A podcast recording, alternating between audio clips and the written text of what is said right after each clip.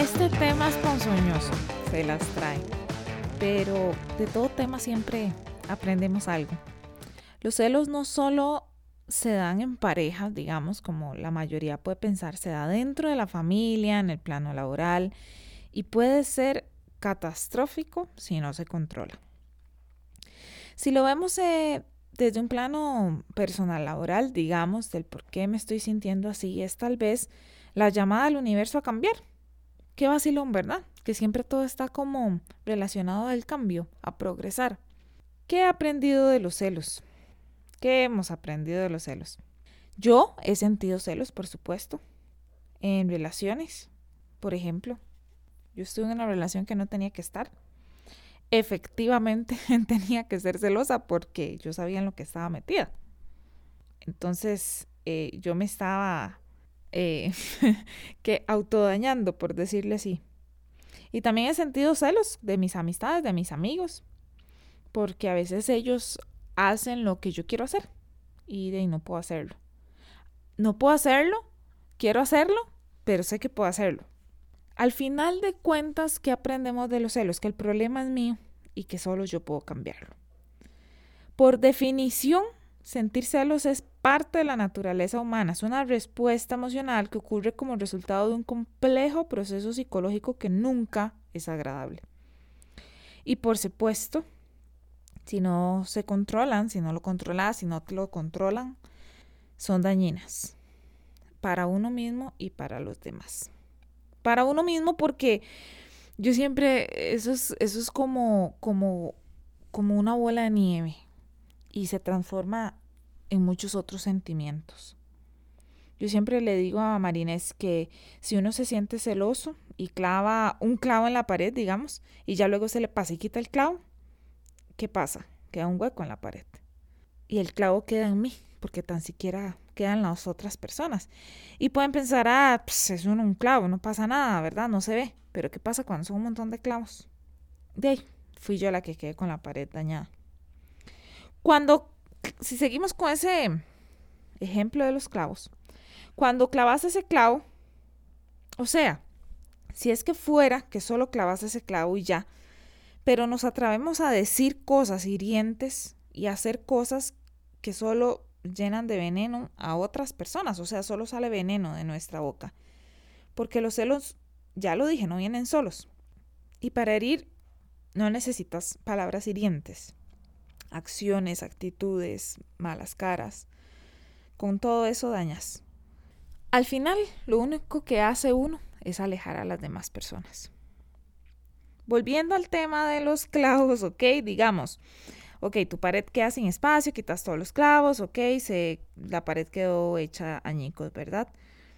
Y quedaste vos herido, quedaste vos con la pared mala, ¿verdad? Y entonces, ¿cómo reparas esa pared?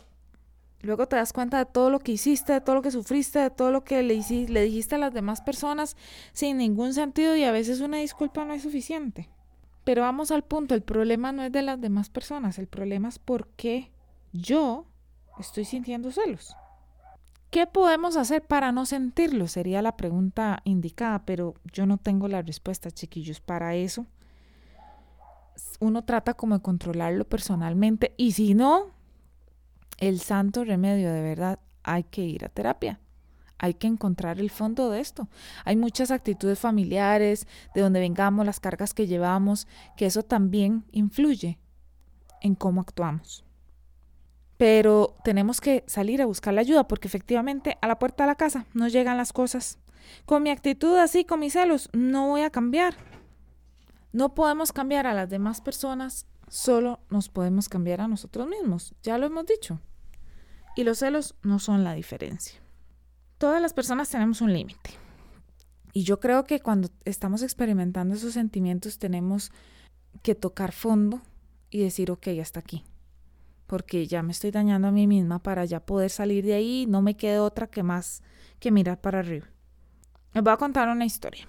Yo tenía una amiga en el colegio que se enojó conmigo porque, bueno, ella tenía un novio muy positivo y la trataba muy mal y tras de eso me trataba a mí de ver la cara de idiota. Y eso me ponía malísimo. Entonces, este, bueno, le dije que ya, conmigo nomás. Porque ella efectivamente le creyó de a él en su momento, está bien. Y más que ella no me creyera a mí, él empezó a envenenarla a ella de que yo estaba celoso de la relación de ellos. Entonces ella se lo creyó. Pero ese enojo se convirtió... A ver, ese enojo terminó y esos celos terminaron con la amistad. Y con el tiempo, esos, ese celo se volvió en rencor, en resentimiento. Pero es que vaciló. El odio fue de ella hacia mí, no de mí hacia ella. Yo dije, de ella no, de, no me escogió. Está bien, y ya está. Yo terminé con la relación. Y duró siete años, si no es que dura más. Al tiempo, como siete años después, a ella se le murió el papá. Y yo fui a darle el pésame porque habíamos pasado por mucho y a mí me hubiera gustado ver a personas dándome el pésame si a mí se me hubiera muerto algún familiar importante para mí. Y de ahí así soy yo, al final de cuentas. Em, yo le tenía respeto al papá también. Entonces, sea, yo fui la, la, última persona que ella esperó ver en esa vela. Y allá después de que pasó lo del funeral y la vela y todo eso, ella me escribió y nos fuimos a tomar un café.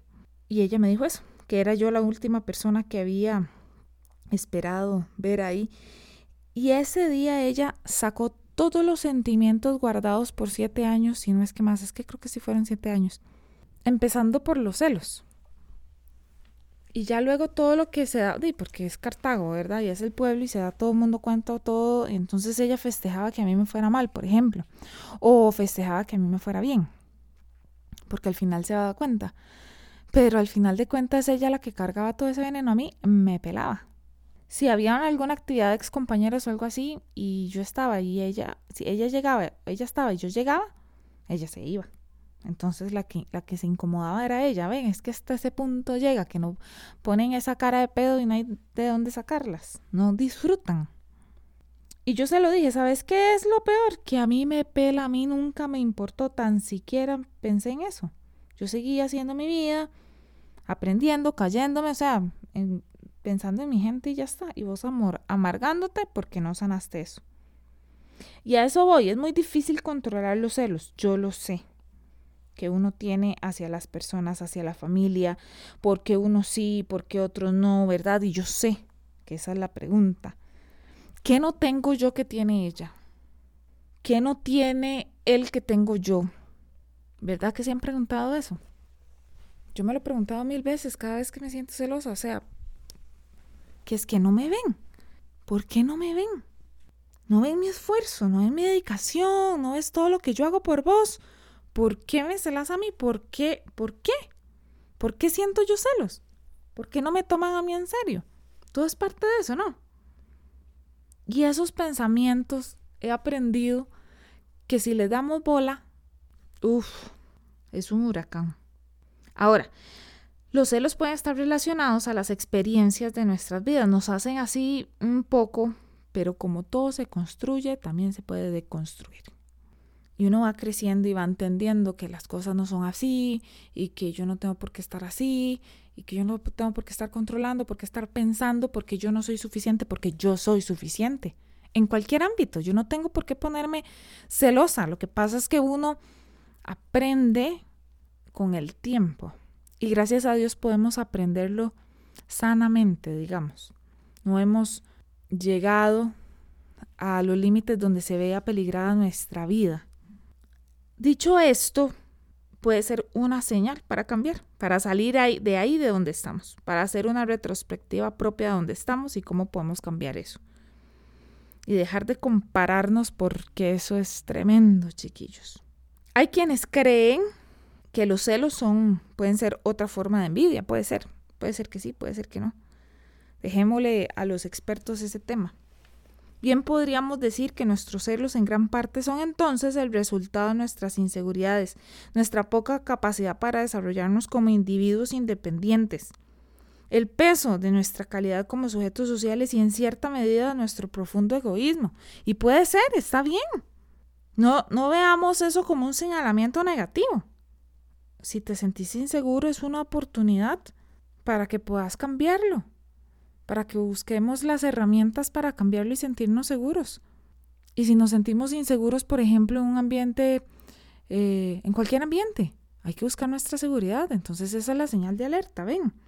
Si sabes que sos único, vos y yo, ¿por qué lo dudas? Pero de podemos dudarlo, pero vamos al punto, es una herramienta para salir de ahí. No, no todo es malo, o sea, yo sé que es súper tóxico, los celos son súper tóxicos, chiquillos, pero nosotros nos conocemos y sabemos, sabemos que hay un, un límite. No tenemos que permitirnos que nos llegue hasta allá, ni de nosotros hacia las personas, ni de las personas hacia nosotros. Tengan por seguro que nadie, nadie va a cambiar porque vos tengas una actitud u otra. Sí, yo siento celos, es mi problema. Yo tengo que descubrir por qué. Pero tampoco es como llevarnos entre las patas a cualquiera por nuestros sentimientos y andar acribillando a medio mundo porque sí. Y aquí digo esto para cerrar ya la única persona que tiene que cambiar soy yo. Por mi bienestar emocional y por mi bienestar mental. Porque si no, ¿qué? Si bien yo dije que no, hay que compararse, a veces podemos compararnos, pero para bien. Y recordar que yo puedo ir despacio en comparado a otra persona, pero voy bien. Yo no tengo que ir rápido como el de la izquierda o el de la derecha. Yo voy a mi tiempo. Listo, chiquillos. Eso es todo por hoy. Y cambiemos, chiquillos. Cambiemos. Esto ha sido todo por hoy.